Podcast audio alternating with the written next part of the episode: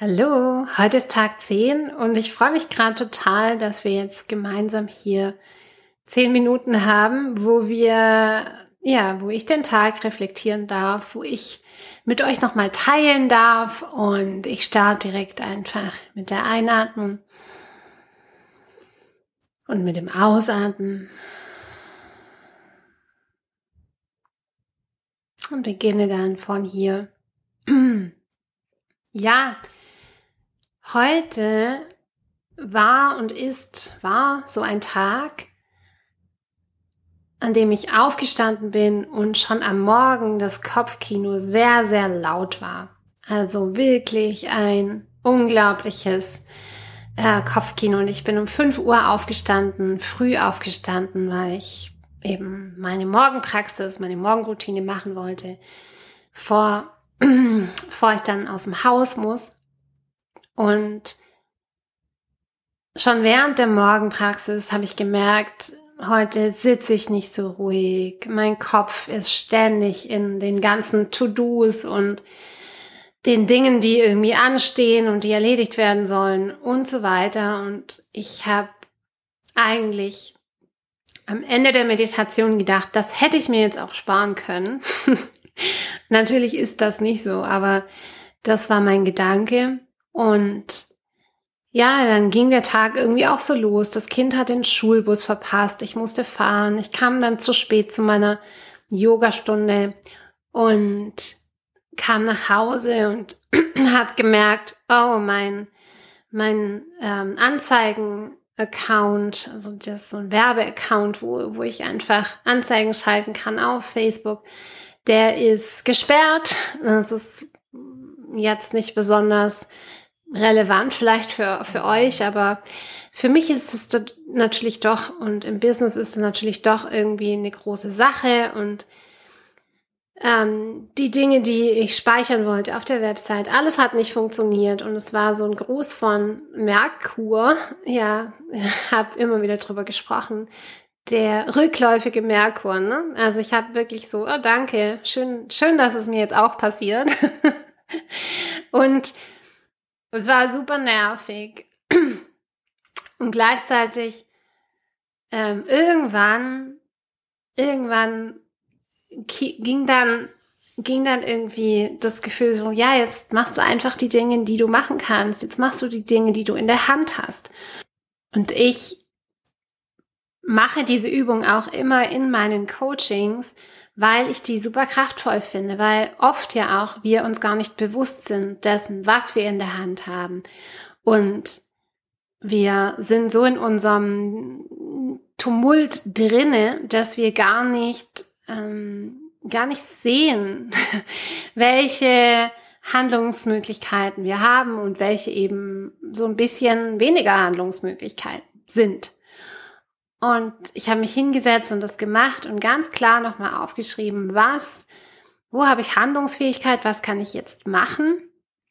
Und was dann passiert, ist auch, dass in dem Moment, wo wir anfangen zu handeln und wirklich in die Aktion gehen, hört auch das Kopfkino auf. Dann hört auch dieses so ein bisschen, ich will nicht sagen Anxiety, weil Anxiety ist für mich nochmal so ein ja, ein größeres Wort, aber es ist so eine, dieses Kopfkino ist oft eine Vorstufe von Anxiety, also Nervosität oder Angstzustände, ja. Und die Vorstufe davon ist wirklich so dieses, oh, ich mache mir, also das Kopfkino hört einfach nicht mehr auf, das Kopfkino läuft weiter, das geht die ganze Zeit. Und das sind meistens auch keine dienlichen Gedanken, sondern eben negative Gedanken.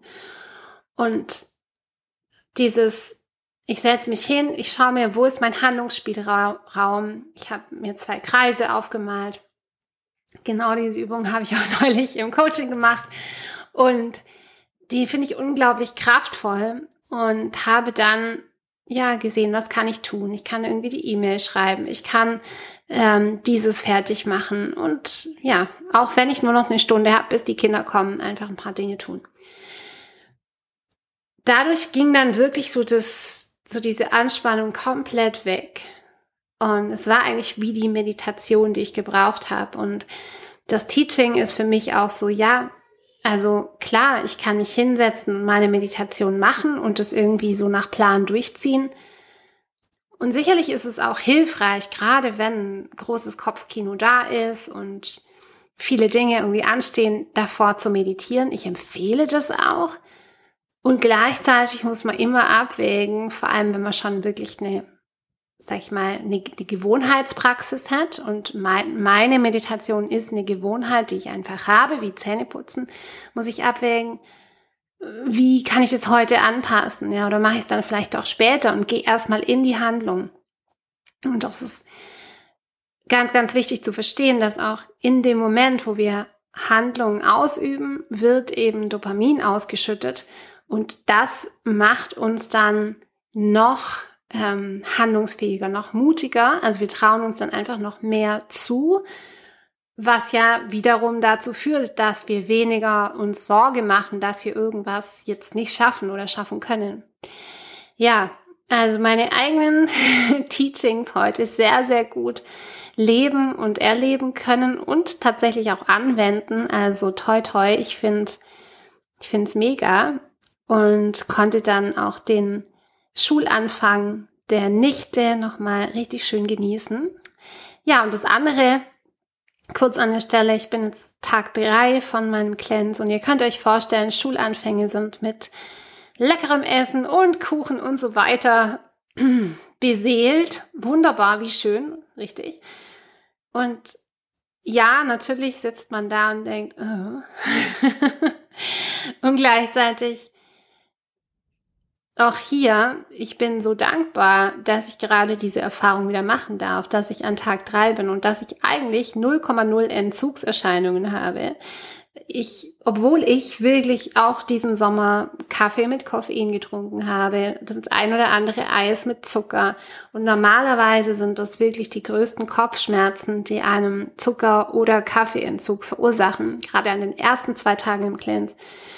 Und ich habe wieder mal gemerkt, na, wahrscheinlich war es dann gar nicht so schlimm. Wahrscheinlich bin ich dann wirklich schon einfach trotzdem so ausgeglichen, dass mal der ein oder andere Kaffee überhaupt kein Problem ist. Und das, genauso möchte ich das auch haben mit, mit anderen Dingen, an denen ich vielleicht noch ein bisschen weniger loslassen kann.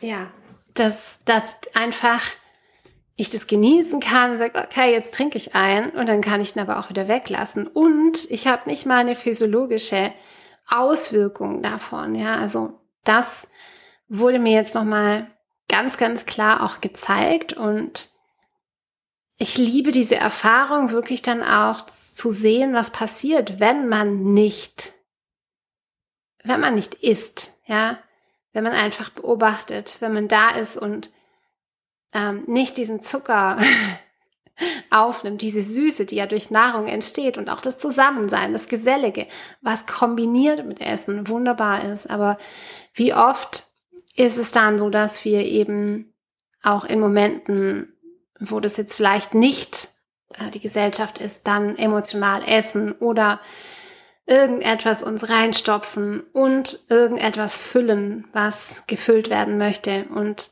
das ist immer die, die schönste Erfahrung eigentlich im Cleanse.